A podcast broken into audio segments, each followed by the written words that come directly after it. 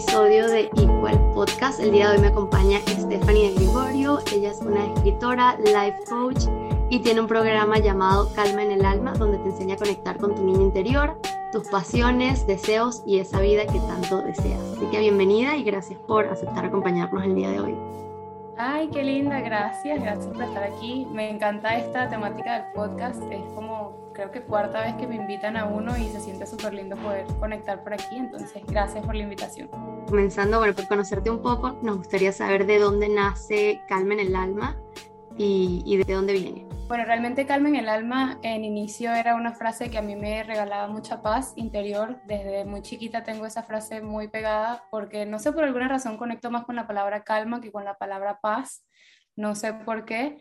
pero en el transcurso del tiempo y básicamente luego de la pandemia, o en medio de la pandemia de hecho, decidí hacer una certificación de coaching porque, bueno, mundialmente estábamos pasando por una situación bastante intensa y complicada y en medio de, de poder conectar conmigo y de sanar un poco la ansiedad que estaba viviendo, decidí inscribirme a hacer una certificación de coaching que me llevó a entender que esto era lo que quería hacer por el resto de mi vida o por lo menos por mucho tiempo y en ese proceso eh, de la certificación, para graduarme de la certificación tenía que hacer un proyecto de libro como la tesis de la universidad básicamente. Entonces decidí hacer una, una agenda, en ese momento era una agenda de ejercicios de crecimiento personal y estaba dándole vueltas al nombre, el nombre, el nombre, hasta que llegó el nombre de Calma en el Alma que siempre ha estado conmigo. De ahí en adelante Calma en el Alma se convirtió en mi marca. A raíz de eso creé mi fundación hace poco de, para ayuda a mujeres que han sido víctimas de abuso sexual, que también se llama Calma en el Alma. Creé, eh, volví a sacar el journal, ahora como un journal guiado que se llama Calma el Alma. Y luego de eso creé el programa que se llama Calmando mi Alma, que es el de nueve semanas, en donde eh, creo un espacio sano y seguro para crecer, para sanar nuestras heridas y para desarrollarnos en comunidad. Me encanta. Y ¿Cómo podemos conectar con nuestros deseos para poder sentirnos más llenos? Realmente, em, fíjate lo, lo, loco que es la vida y cómo se va armando todo en tu cabeza. Hace dos días creo que puse, ayer incluso puse una cajita de preguntas en Instagram y una de las personas me preguntó qué, qué soñaba estudiar cuando yo era una niña. Y tenía tiempo que no pensaba en eso, aunque he venido trabajando con la niña interior, tenía tiempo que no pensaba en qué quería estudiar yo en ese momento. Y recordé que desde muy chiquita yo escribo pero en cierto punto de mi vida yo quería estudiar medicina para ser ginecobstetra. Y luego eso se transformó... Totalmente diferente. Totalmente diferente. Y luego eso se transformó en que me gustaba la salud mental y quería estudiar psicología. Eh, por la situación de nuestro país Venezuela no pude estudiar y terminé estudiando artes audiovisuales y me da risa porque terminé siendo escritora y life coach. Entonces la escritura vino desde siempre, la escritura siempre estuvo presente en mi vida desde que era muy pequeña. Entonces, básicamente siento que para conectarte con tus deseos y con lo que te hace sentir llena o lleno, dependiendo de las personas que nos estén escuchando, lo más importante es volver al centro y volver a esa voz interior que tenemos dentro de cada persona. Yo digo que la voz de nuestra alma o, nuestra intuición es esa niña, ese niño interior que tenemos dentro que siempre está en busca de ser atendido, de ser escuchado, de buscar amor también, que quizás en algún momento no lo tuvo y justamente en esa niña o en ese niño están ocultos todos esos deseos, todos esos sueños y todas esas pasiones que quizás con el paso del tiempo dejamos atrás porque pensamos que eran imposibles o que no estaban hechos para nosotros. Entonces mi invitación siempre es a escuchar esa niña interior, a esa voz de tu alma, a eso que te está diciendo y aunque lo veas imposible o muy poco probable, si decides ponerle tu atención a eso, siempre vas a encontrar una vía para desarrollarlo. Y por eso mi invitación también siempre es que busquen espacios, bien sea de terapia, bien sea de acompañamiento con algún guía, de crecimiento personal, de coaching, porque puedes encontrar ciertas puertas que están cerradas, pero que cuando las abres consigues un universo entero para desarrollar. Claro, y yo siempre digo que a veces tanto ruido, el trabajo, las salidas, y más como uno vive como en estas ciudades que, donde hay tantas distracciones, es muy fácil como desconectarse de, ese propósito o lo, que uno verdaderamente le gusta hacer. ¿Y mm, qué herramientas nos darías para conectar con ello? Como que conectar con tu propósito y con lo que viniste a hacer. Bueno, realmente me, llama mucho la atención que digas lo de lo que vivimos en una ciudad y que, bueno, el día a día y todo lo que nos lleva, eh, el apuro, por así decirlo, nos desconecta un poco Y fíjate que cómo se maneja nuestra mente, que básicamente en ese apuro que nosotros vivimos por cumplir nuestras obligaciones, estamos pensando que eso va a cumplir o que nos va a acercar más a nuestro propósito, porque realmente estamos desconectados del propósito, que el propósito inicial es ser felices, es estar contentos, es estar en calma, es poder vibrar en armonía con lo que te hace sentir bien. Eso para mí es realmente el propósito y la misión que tenemos todas las personas en este mundo. Ahora, si te enfocas o, o quieres dirigirte a cuáles son tus pasiones para desarrollarlas, bien sea para crear un producto, para, no sé, un servicio, algo que quieras emprender, hacer algo que te apasione o que te llene el alma, siento que lo, lo más importante es que te sientes en cualquier momento de la semana, del día, de el fin de semana, incluso que el fin de semana siento que tenemos menos responsabilidades, te sientes a hacerte la pregunta de qué te hubiese gustado o qué te gustaría estar haciendo si no tuvieses todas esas responsabilidades. Es decir, si tienes un trabajo, por ejemplo, de 9 a 5, que es un trabajo regular, yo también trabajé aquí en, Estados Unidos como mesera muchos años e hice un montón de trabajos que no me dejaban conectarme con eso. Eh, lo que realmente a mí me pausó fue la pandemia, pero en la pandemia pensé, ok, ahora que no tengo todas estas responsabilidades, ¿qué quiero hacer? ¿Qué puedo estar haciendo o qué me gustaría estar haciendo? Y para poder llegar a esa respuesta no necesitamos una pandemia mundial, simplemente necesitamos sentarnos y preguntarnos, ok, tengo todas estas responsabilidades que ya forman parte de mi vida, pero ¿qué me gustaría estar haciendo si no tuviese todas estas responsabilidades? Estoy segura que cuando tú te respondas eso, vas a encontrar cualquier otra cosa que no es lo que estás haciendo, a menos que te apasione muchísimo tu trabajo, que eso también yo lo celebro mucho. Hay personas que son médicos, abogados, arquitectos y aman su trabajo y les encanta y eso es lo que quieren desarrollar, pero si estás en un trabajo que no te gusta o si estás haciendo algo que no te gusta, pregúntate qué estarías haciendo si no tuvieses esa responsabilidad.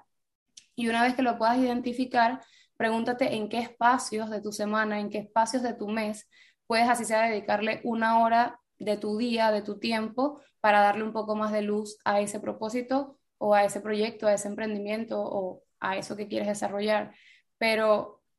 el siento que la clave está en la pausa, en, ok,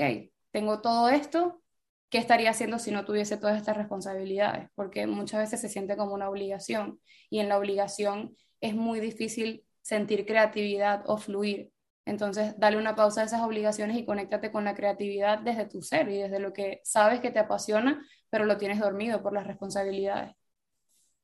Y, y todas estas preguntas también vienen mucho de, por ejemplo, en mi caso, durante pandemia y después también como que en estos meses, digo, esa sensación de vacío que no sé si te ha pasado, pero esa sensación de que me está faltando algo, hay algo como que todavía no me cuadra, estoy bien por estar, ya estoy bien por de salud, estoy bien en mi trabajo, pero siempre hay algo como que no termina de, porque hay muchas personas también que dicen, no, yo estoy bien, yo me siento perfecto, y después como que tocas como cierta tecla y ahí es donde dices, mm, ahí no estoy tan bien, como que no, no le prestas tanta atención. Sí, bueno, realmente recuerda que también nosotros vivimos en un piloto automático por mucho tiempo, porque estamos tan... Siento que desde muy chiquitas o muy chiquitos nos programan a seguir ciertas, ciertos estándares, bien sea comenzando desde el colegio, que ya tú sabes que, bueno, te paras a esta hora, vas al colegio, cumples las responsabilidades, luego llegas a tu casa, si, tienes alguna actividad extracurricular la haces, entonces crecemos en un sistema en el que nos programan para seguir ciertos patrones y ciertos horarios, ciertas cosas que son normales en cierto punto para la sociedad, pero no necesariamente tienen que ser normales para ti, por ejemplo. Yo en mi caso estudié en el colegio, en la universidad, tenía un montón de actividades extracurriculares y obviamente estando pequeña no tenía el pensamiento de siento un vacío, simplemente hacía lo que mis papás me mandaban hacer o lo que estaba correcto para ese momento de mi vida. Pero ¿qué pasa cuando ya somos adultos? Cuando somos adultos tenemos el poder de decisión de en qué enfocar nuestra energía, nuestro tiempo, nuestro dinero incluso también. Entonces, si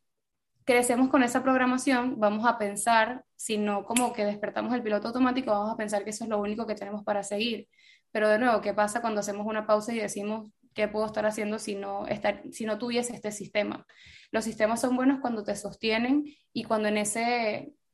cuando estás sostenida y te sientes bien y te sientes plena y sientes que estás expresando todo tu ser, tu potencial, tu abundancia. Pero ¿qué pasa cuando te sientes así desconectada? Es el momento de, reorganizar y de recapitular si realmente ese sistema que estás siguiendo te funciona más que para sostenerte económicamente, bien sea, te funciona para conectarte a tu alma, porque al final eso es lo más importante, como estábamos hablando ahorita, que, te sientas bien y que te sientas feliz. Entonces, si estamos en, un sistema que no nos funciona, pero seguimos el sistema porque es lo que está correcto, entonces siempre vamos a estar más alejadas de lo que es auténtico para nosotras. Ahora, si hacemos esa pausa y decimos, ok, hay cosas que realmente no quiero seguir haciendo, que no vibran conmigo, te das el permiso de abrir otras posibilidades para ti y de conectarte a eso que tu alma te está diciendo quizás desde hace mucho tiempo que le prestes atención.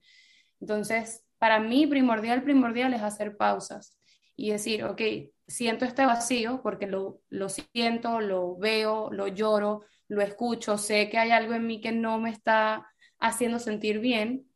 ¿cómo hago para no ignorarlo? ¿Y cómo hago para darle la luz que necesita ese vacío? Porque realmente está dentro de ti la respuesta. Solo que de nuevo, entre tantas cosas, lo dejamos de último porque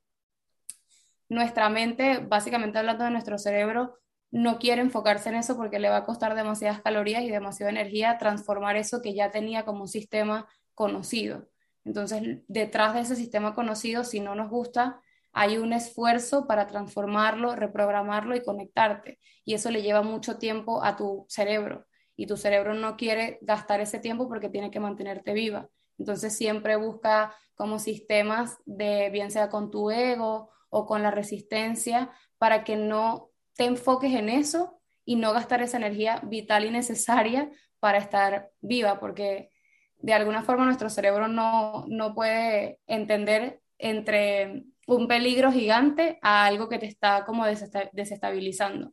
Entonces, básicamente es decirle a nuestro cerebro que estamos bien, que no nos vamos a morir, que todo está perfecto y que el simple hecho de, intentar hacer algo nuevo que nos llene puede eh, desestabilizarnos un momento, pero está bien, que estamos contenidas, que estamos aquí, que estamos presentes en nuestro proceso. Entonces, en la pausa siento que hay bastante información. Y justo esta mañana este, fui a terapia y estaba hablando con mi psicólogo de lo, le decía lo importante que es, eh, desde que empecé de repente a ir a terapia, el entender que todo, o sea, cuando empiezas a sanar desde adentro se refleja en todo lo que haces afuera, se refleja en la seguridad que tengas para adquirir una nueva posición en el trabajo, para si estás en la universidad, sentirte capaz de que vas a pasar todas tus clases y de que vas a, mm, ser capaz de, de, tener buenas notas, de si estás en una relación de pareja, te sientes como que capaz de mantenerla y todo viene desde adentro, o sea, desde que tú sanas y dices, sí puedo y soy capaz de, de soy capaz, el, el, soy capaz y sí lo puedo hacer. Y también hablamos de eso y de, y de cómo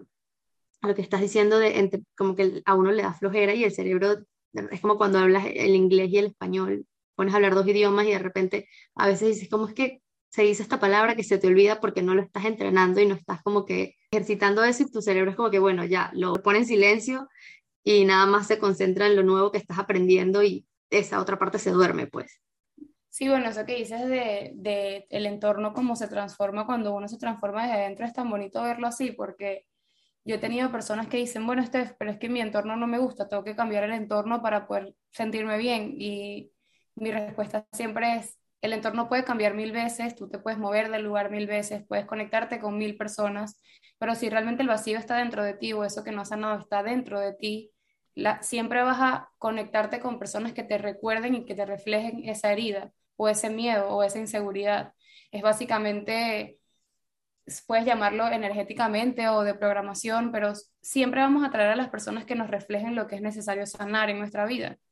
Entonces, mi invitación siempre es a eso, a, bueno, está bien que tú puedas identificar que capaz el entorno eh, no te gusta, por ejemplo, si tienes una relación de pareja que está siendo tóxica o que está rebasando tus límites, o no sé, si estás en un trabajo en el que te sientes poco valorada, o si estás estudiando una carrera que no te gusta, etcétera. Hay muchas cosas eh, y muchos factores exteriores que sí pueden afectar en tu proceso, pero siempre tener presente cómo puedes sanar eso dentro de ti para no seguir reflejándolo en el, exterior, porque cuando lo sanas dentro de ti, dejas de atraer ese tipo de situaciones, porque ya estás en otro nivel de conciencia. Entonces siempre es enfocarlo en eso, ok, ya puedo ver en este lugar donde estoy lo que me molesta, lo que no me gusta, lo que no me hace sentir bien ahora cuál es mi trabajo personal para no seguir conectada a esta situación y para no seguir atrayendo en, en, un futuro esto mismo. Entonces, el entorno lo puedes cambiar mil veces. Como... Te puedes mudar de ciudad y vas te vienes de, de, otra ciudad, Miami, y vas a decir, conseguiste la misma gente y el mismo tipo de persona y te va a pasar eso, porque sigue siendo la misma persona, sino... Tal cual. Sí, hay mucha, hay mucha, son muchos factores también, pero el factor más importante es lo que tú decidas eh, sanar dentro de ti y con, con quienes decidas tú relacionarte desde tu relación contigo también. Si tu relación contigo está buena, está plena, si tú te entiendes, si te escuchas, si atiendes a tus necesidades, te vas a relacionar con personas que estén en esa misma sintonía, que también se escuchen, que también se entiendan, que respeten los límites de cada persona. Porque cuando es algo desconocido para ti o cuando no es algo a lo que estás acostumbrada, simplemente te vas a ir a lo que es común y muchas veces pasa que lo que es común eh, no se siente bien, pero como es común para ti lo mantienes. Entonces, todo viene de adentro, aunque suene cliché y aunque sea una frase que escuchemos mil veces por ahí y la leamos, es básicamente cierto. Las personas necesitamos esa relación con el exterior para poder transformarnos, porque todas las personas son nuestros espejos. Cuando no nos gusta algo de alguien o al contrario, cuando nos encanta algo de alguien, lo podemos ver y lo podemos reconocer porque eso existe dentro de nosotras en cierto punto. Y así pasa con lo que sentimos que es eh, eh, un poco negativo también. Hay muchas... La ley del espejo es medio... La gente como que no lo cree tanto porque es muy difícil como ver hacia adentro y decir, bueno, mi ego no me va a permitir que yo acepte que, que yo puedo tener eso o que yo puedo estar actuando de esa forma. Pero si algo que ves en una persona te refleja a ti algo negativo y no se siente bien, Estoy segura que si hacemos un trabajo interno vamos a descubrir que en cierta área de nuestra vida nosotros nos comportamos así y que eso no necesariamente tiene que ser que esté mal, sino que gracias a Dios o gracias al universo esa persona se te presentó en tu vida para que tú lo puedas sanar en ti. Y es lo mismo también cuando, cuando tenemos como un tema que nos molesta mucho, de repente ves a alguien y dices como que, ay, esta persona no sé, si tiene el cabello feo, tiene el, o es gordo, no sé. Siempre, entonces ahí, ahí viene el reflejo de lo que tú sientes. Quizás tú tengas un problema con la comida o quizás tengas un, o sea, todo es reflejo de, de tus pensamientos, ¿no? Bueno, fíjate que hace unos días, eh, bueno, han estado pasando muchas cosas a nivel profesional en, en, mi vida ahorita que de alguna forma yo he mantenido ciertos hábitos que son como mis rutinas de, de bienestar, escribir, meditar, la respiración consciente, esos hábitos que son como más emocionales o espirituales, por así decirlo, los he mantenido muy presentes. Pero el hábito de hacer ejercicio, por lo menos, que es algo que yo amo, eh, bien sea yoga, pilates, trotar, lo que sea, no lo he podido hacer o no me he enfocado en hacerlo porque realmente he tenido muchas cosas eh, alrededor que están pasando, el programa, el libro, un pocotón de cosas. Y hace unos días eh, le estábamos en el carro y, le dije a, Omar, mi esposo, le dije, ay, mi vida, deberíamos, eh, no, mentira, le dije, deberías empezar a trotar y deberías otra vez empezar a, retomar tus hábitos de ejercicio. Y se me queda viendo así y me dice, ¿eso me lo estás diciendo a mí o te lo estás diciendo a ti misma? Y en ese momento dije, realmente me lo estoy diciendo a mí misma, pero claro, él es mi espejo y lo reflejo en él. Y fue, fue una situación súper cómica entre los dos porque los dos nos miramos y dijimos, sí, lo tenemos que volver a hacer porque ya lo veníamos como con nuestra rutina súper estructurada en el sentido de que sí íbamos todos los días y los dos nos miramos y fue como que sí, literalmente tenemos que comenzar a hacerlo, pero yo se lo dije a él porque él me estaba reflejando eso y es algo que yo tengo varios días pensando. Y es cómico que a la vez ustedes lo aceptaron, los dos, no, no lo tomó mal, no fue un comentario, o sea, simplemente ustedes lo, ya se entienden, pero quizás con una persona de afuera, tú misma te agarras y te das cuenta de que, ah, creo que tengo que pensar de dónde viene esto. Sí, básicamente tenemos una voz, que es lo que estábamos hablando al principio, que es esa voz interior, como les dije, yo la, yo la trato como mi niña interior, yo siento que mi voz interior es mi niña chiquita diciéndome cosas, como hablando todo el día conmigo. Entonces, también, bueno, si tú has estado en terapia y como me contaste, sabes que todo viene de ahí, de, todo lo que tú pudiste sentir de, de, carencia o de necesidad en cierto momento de tu vida, que generalmente es cuando estamos chiquitas porque tenemos una percepción completamente distorsionada de, de lo que es real, porque bueno, tenemos un, un, cerebro de niña que tampoco es que tiene todos los conocimientos que tenemos ahora de adulta, pero siempre que, tenemos una carencia o siempre que reflejamos algo en otra persona o siempre que sentimos que alguien tiene algo que nos gusta o que quisiéramos o que incluso nos refleja envidia, eh, es bueno pensar, ok, ¿qué de esa persona estoy admirando? Porque si puedo reconocer lo que estoy admirando en esa persona, significa que eso también está disponible para mí. Es decir, si tú, no sé, puedes reconocer que una de estas amigas tuyas tiene una relación hermosa y tiene una relación estable y se lleva bien con su pareja y todo es bonito y puedes reconocerlo y al mismo tiempo puedes decir, quiero eso o me gustaría tener eso, significa que eso también está disponible para ti, porque si no estuviese disponible para ti no pudieses verlo o no pudieses reconocerlo. Entonces siempre, sobre todo con la envidia, me gusta llevarlo así. Obviamente hay una envidia que es súper negativa y súper tóxica, pero ese sentimiento que te da cuando ves a alguien y dices, yo quiero eso o me gustaría tener eso, simplemente cambiar la percepción de decir, ok, si yo lo puedo ver, si yo lo puedo reconocer es porque eso está disponible para mí si no, no lo, pudiese reconocer. Y automáticamente te cambia la perspectiva, porque dices, ok, está disponible para mí, ¿cómo puedo llegar ahí? ¿Cuáles son los pasos que tengo que seguir para llegar ahí? Porque sé que existe, sé que lo veo y sé que lo puedo tener también desde, desde mi lugar y desde lo que me gustaría a mí como relación o eh, relación por decirlo de alguna forma, pero siempre, siempre hacer esa transición de, ok, lo veo, lo reconozco, está disponible para mí y eso existe dentro de mí porque lo puedo ver y ahí la perspectiva te cambia completamente. Me encanta, me encanta. Es, es como ambiguo, pero es chévere pensarlo así. Y esto es, yo digo, el, camino de amor propio y la relación con uno mismo no se acaba. O sea, así hoy aprendes algo, mañana vas a aprender otra cosa y así con el paso del tiempo hasta que, bueno, eres adulta y más o menos tienes la experiencia. Siempre digo, me encantaría tener la mente de alguien de 30, 40 años y en un cuerpo de, de, de 10, de 12, porque siento ¿Cuántos años tienes tú? 25. Ah, ok. Bueno, no estamos tan lejos. Yo tengo 26. Cumplo 27 ahora. Sí, pero eso, que también que ahorita estamos como que tomando mucha más conciencia. O sea, siento que ahora se están hablando más de estos temas, ya no es tanto tabú hablar del crecimiento personal. Si vas a TikTok, hay un montón de, de, de gente hablando de eso. Mi psicólogo dice que hay niños que se creen, o sea, psicólogos todos, pero no importa, con tal se hable y, y busques ayuda, porque hay personas que tristemente pasan por esto y en verdad no, no encuentran cómo conversarlo con alguien. Me pasó por mucho tiempo que decía, me siento mal, no sé qué hacer, y me daba como que, más bien, en, vez de buscar ayuda, lo que hacía era alejarme de todo y era como que denme un chance. Y así estuve por mucho tiempo hasta que dije, bueno, creo que es momento de, de atender esto, ¿no?